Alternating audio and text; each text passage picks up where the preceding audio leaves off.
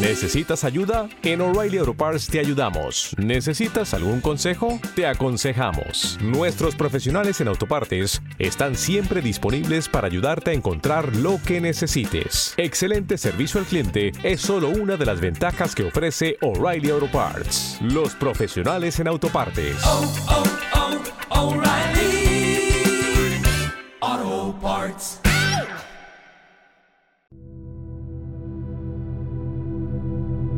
Muy buenas, sean todos bienvenidos a Audiolibros por qué leer. Estamos terminando un mes que empezó con ciencia ficción y va a terminar con ciencia ficción también. ¿O no? Lo vamos a poner en duda. Hoy les voy a leer El que espera de Ray Bradbury. ¿Por qué digo que pongo en duda el género cuando Ray Bradbury es conocido por sus relatos de ciencia ficción?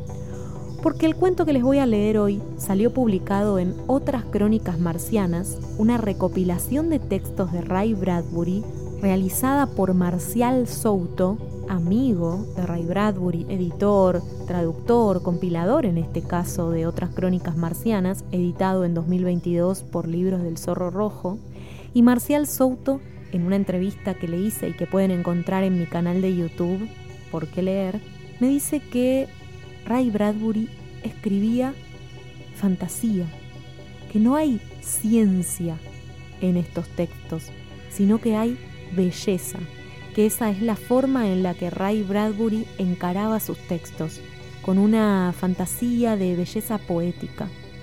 Con esa premisa elegí de todos los cuentos de este libro este texto, para además animarlos a buscar el libro, porque es una belleza. Y en la entrevista que les cuento, les explico por qué sale un libro que se llama Otras Crónicas Marcianas, a pesar de que tenemos un libro Crónicas Marcianas editado en la época en la que Ray Bradbury todavía vivía. Mucho contexto para introducirlos a esta historia. Espero que tomen aire, que estén relajados, porque lo que van a escuchar es único. Esto es talento. Vamos a la lectura.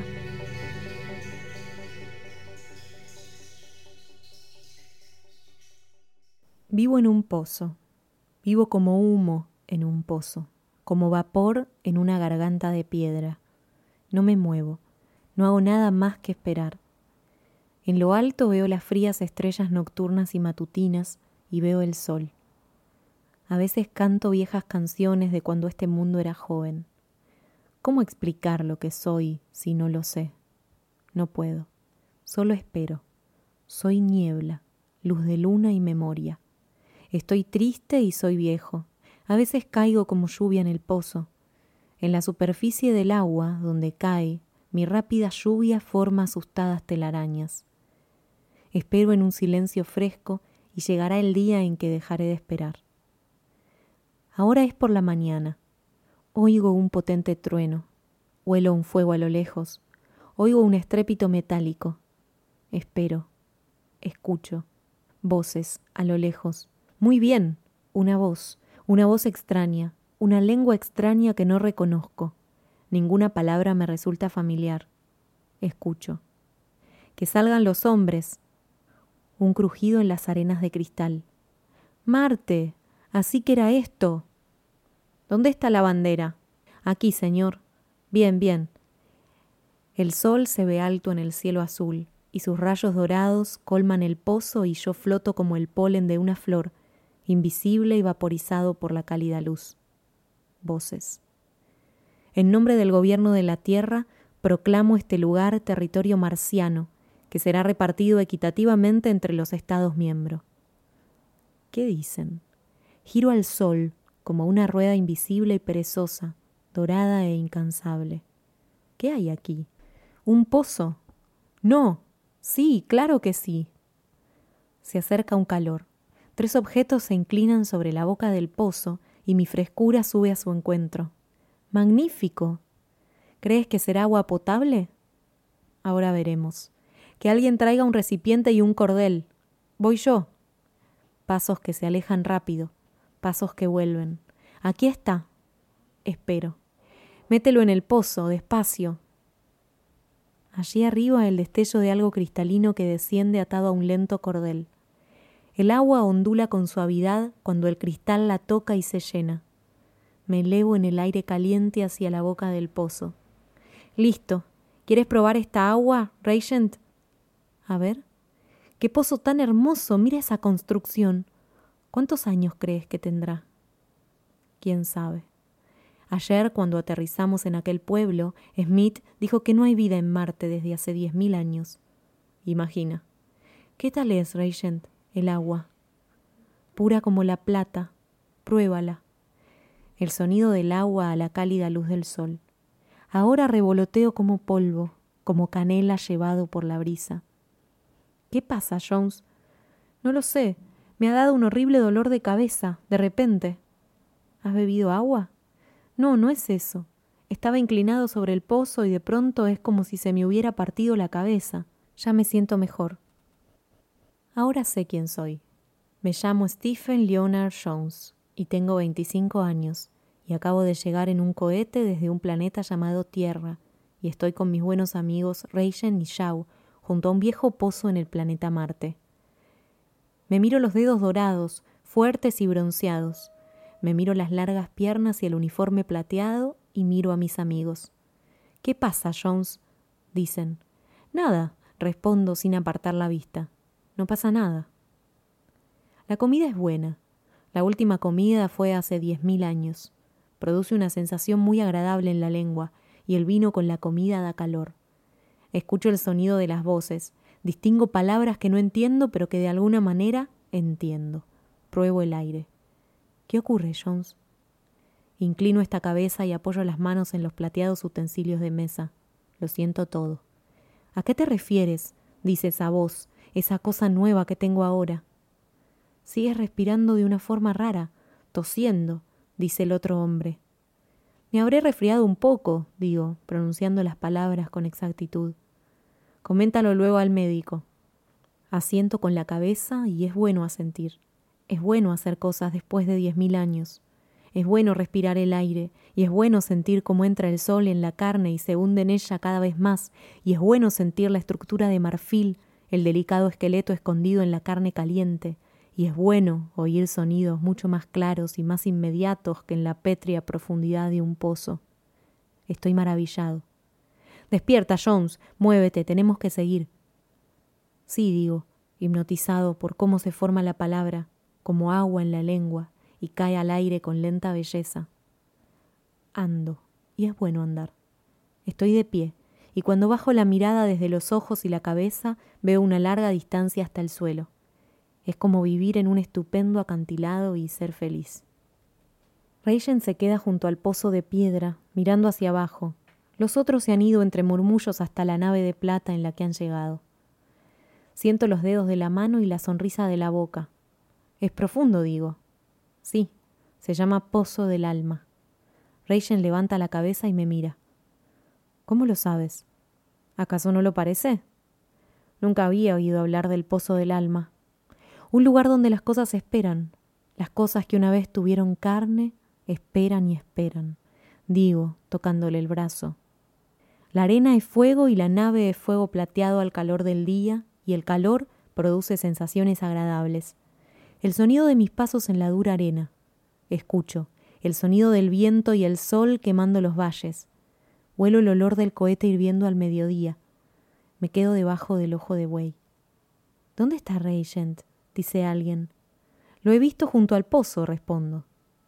Uno de ellos corre hacia el pozo. Empiezo a temblar. Un temblor delicado, oculto en el fondo, pero que cobra fuerza, y por primera vez lo oigo como si también estuviera escondido en un pozo. Una voz que me llama desde lo más profundo de mi ser, minúscula y aterrada, y la voz grita Quiero salir, quiero salir, y nace la sensación de algo que tratara de liberarse, un golpeteo en puertas laberínticas, una carrera por pasillos y pasajes oscuros, resonando y chillando. Reyen está en el pozo. Los hombres corren, los cinco, yo corro con ellos, pero ahora estoy mareado y los temblores son violentos.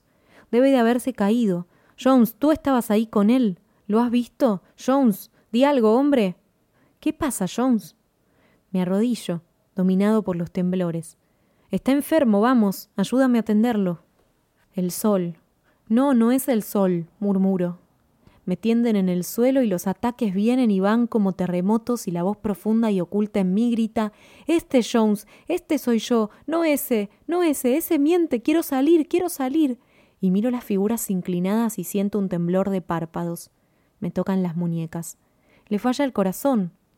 Cierro los ojos, cesan los gritos, cesan los escalofríos. Me levanto, como en un pozo fresco, liberado. Está muerto, dice alguien. Jones está muerto. ¿De qué? Parece que de la conmoción. ¿Qué clase de conmoción? pregunto, y me llamo Sessions y mis labios se mueven con nitidez y soy el capitán de esos hombres. Rodeado por ellos, observo un cuerpo que yace enfriándose en la arena. Me llevo las manos a la cabeza. Capitán. No es nada, exclamo, solo dolor de cabeza. Ya pasará. Eso, eso, susurro. Ya estoy bien. Conviene que evite el sol, señor. Sí, respondo, mirando a Jones. No deberíamos haber venido. Marte no nos quiere. Llevamos el cuerpo de vuelta al cohete y una nueva voz pide desde el fondo de mi ser que la dejen salir. Socorro, socorro. Muy abajo, en el húmedo barro del cuerpo. Socorro, socorro. en las rojas honduras, resonando y suplicando. Esta vez el temblor empieza mucho antes. El control es menos firme. Capitán, creo que debería resguardarse del sol. No tiene buen aspecto, señor. Sí, digo. Socorro, digo. ¿Qué, señor? No he dicho nada. Ha dicho socorro, señor. ¿De veras, Matthews? ¿He dicho eso? El cuerpo está tendido a la sombra del cohete y la voz grita desde las profundas catacumbas subacuáticas entre huesos y mareas carmesí. Tengo temblores en las manos. Se me abre y se me seca la boca. Se me dilatan las fosas nasales se me ponen en blanco los ojos. Socorro, socorro, ay, socorro. No, no, quiero salir, no, no, no, digo. ¿Qué, señor? No importa, digo, tengo que liberarme, digo. Me llevo una mano a la boca. ¿De qué habla, señor? grita Matthews. Todos a la nave, vuelvan a la tierra, grito. Tengo un arma en la mano, la levanto. No, señor. Una explosión. Corren las sombras, se interrumpen los gritos, se oye un silbido de algo que cae por el espacio después de diez mil años, qué bueno es morir, qué bueno sentir el repentino frescor y relajarse, qué bueno es ser como una mano dentro de un guante que se estira y se enfría maravillosamente en la abrasadora arena. Ah, el silencio y la belleza de la cercana y oscura muerte, pero no hay que detenerse. Un crujido, un chasquido, Dios mío, se ha suicidado, grito, y abro los ojos, y allí está el capitán recostado en el cohete con el cráneo partido por una bala, los ojos abiertos, la lengua asomando entre los blancos dientes. Le brota sangre de la cabeza. Me inclino hacia él y lo toco. Qué tonto, digo, ¿por qué lo ha hecho? Los hombres están horrorizados. Ante los dos muertos, giran la cabeza hacia las arenas marcianas y el lejano pozo donde Reichen se ha hundido en aguas profundas. De sus labios secos brota un carraspeo, un gemido, una protesta infantil contra esa pesadilla. Los hombres se vuelven hacia mí. Después de un largo rato uno de ellos dice Eso, Matthews, te convierte en capitán. Lo sé, digo, despacio. Solo quedamos seis. Dios mío, ha ocurrido tan rápido. No quiero quedarme aquí, vámonos. Los hombres gritan, me acerco a ellos y ahora los toco, con una confianza que casi canta dentro de mí. Atención, digo, y les toco los codos o los brazos o las manos. Todos callamos. Somos uno. No, no, no, no, no, no.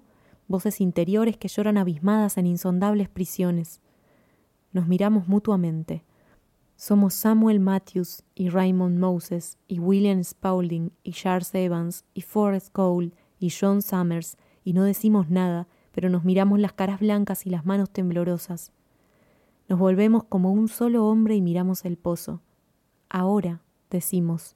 No, no. Gritan seis voces escondidas y estratificadas y guardadas para siempre. Nuestros pies caminan por la arena y es como si una gran mano con doce dedos avanzara por el caliente fondo del mar. Nos inclinamos sobre el pozo y miramos hacia abajo. Desde las frías profundidades Seis caras nos devuelven la mirada. Uno por uno nos inclinamos hasta que perdemos el equilibrio, y uno por uno caemos por la fresca oscuridad hacia las aguas frías. Se pone el sol. En el cielo nocturno giran las estrellas. A lo lejos se ve un parpadeo luminoso. Viene otro cohete, dejando marcas rojas en el espacio. Vivo en un pozo. Vivo como humo en un pozo, como vapor en una garganta de piedra. En lo alto veo las frías estrellas nocturnas y matutinas y veo el sol. A veces canto viejas canciones de cuando este mundo era joven. ¿Cómo explicar lo que soy si no lo sé? No puedo. Espero. Nada más.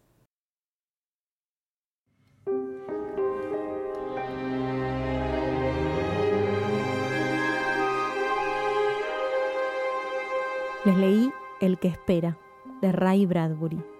Registren sus sensaciones. ¿Cómo quedaron? ¿Les fue fácil seguir el hilo de la historia? ¿Darse cuenta qué estaba pasando con ese pozo de agua? La primera vez que lo leí me costó un poco entenderlo, pero es de tal belleza el texto reluce tanto con el uso de las palabras, con las metáforas, con la forma en la que va pasando el pozo de agua entre un viajero y otro, que me deslumbró. Y traté de interpretarlo de la mejor forma para que esta confusión que propone el texto no sea tal al no tener ustedes una apoyatura visual de lo que se va leyendo. Solamente con los oídos por ahí es un poco más complejo, pero me parece que resuena por todos lados. Cada palabra tiene un eco, está elegida especialmente y por eso agradezco a todas las personas que hicieron posible que pueda grabar este texto, empezando por Marcial Souto, a Laura Venas que nos hizo el puente también y a todos aquellos que han intervenido en este caminito entre el texto, o sea, Ray Bradbury y por qué leer. De verdad, gracias, ojalá les haya gustado. Lo pueden comentar en mis redes, también compartirlo en las suyas para que otras personas puedan llegar a él. Soy arroba por qué leer ok. Y si ustedes tienen ganas, ya saben que todo mi trabajo, toda la familia por qué leer, con contenidos especialmente en redes sociales, pero también con algunos actos presenciales, se sostiene gracias a aquellas personas que deciden patrocinarlo. Así que si ustedes quieren ser los mecenas de por qué leer, ya saben, en la descripción van a encontrarse un montón de links, Patreon, Cafecito, Mercado Pago, y cualquier aporte que ustedes quieran hacer va a ser muy, muy, muy importante para que este proyecto siga caminando como lo está haciendo hasta ahora. Espero que camine en la Tierra y no camine en Marte. Les mando un abrazo muy fuerte. Hasta la próxima lectura. Chao.